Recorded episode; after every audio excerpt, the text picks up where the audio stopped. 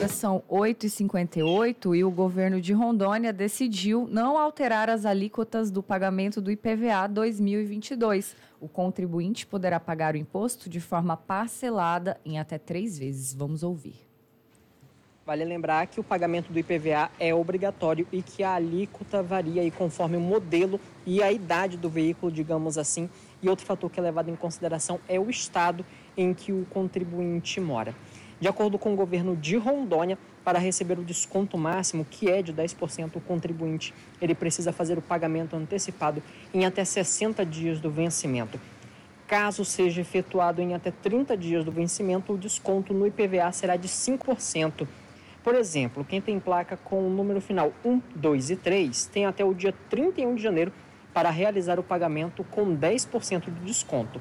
Até o dia 25 de fevereiro, o desconto cai para 5% e perde o direito ao desconto quem efetuar o pagamento após essa data. E o prazo limite para o pagamento dessas placas com finais 1, 2 e 3 é o dia 31 de março. O Estado também está oferecendo a possibilidade de pagamento do IPVA em até três parcelas sem acréscimo, desde que, ao chegar à data limite, o valor total seja totalmente quitado. Na nossa página na internet, o G1 Rondônia, você tem acesso ao calendário completo e todos os detalhes a respeito do IPVA de 2022.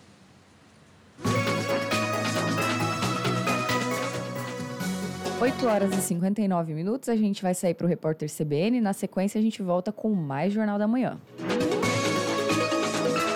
CBN, Jornal da Manhã.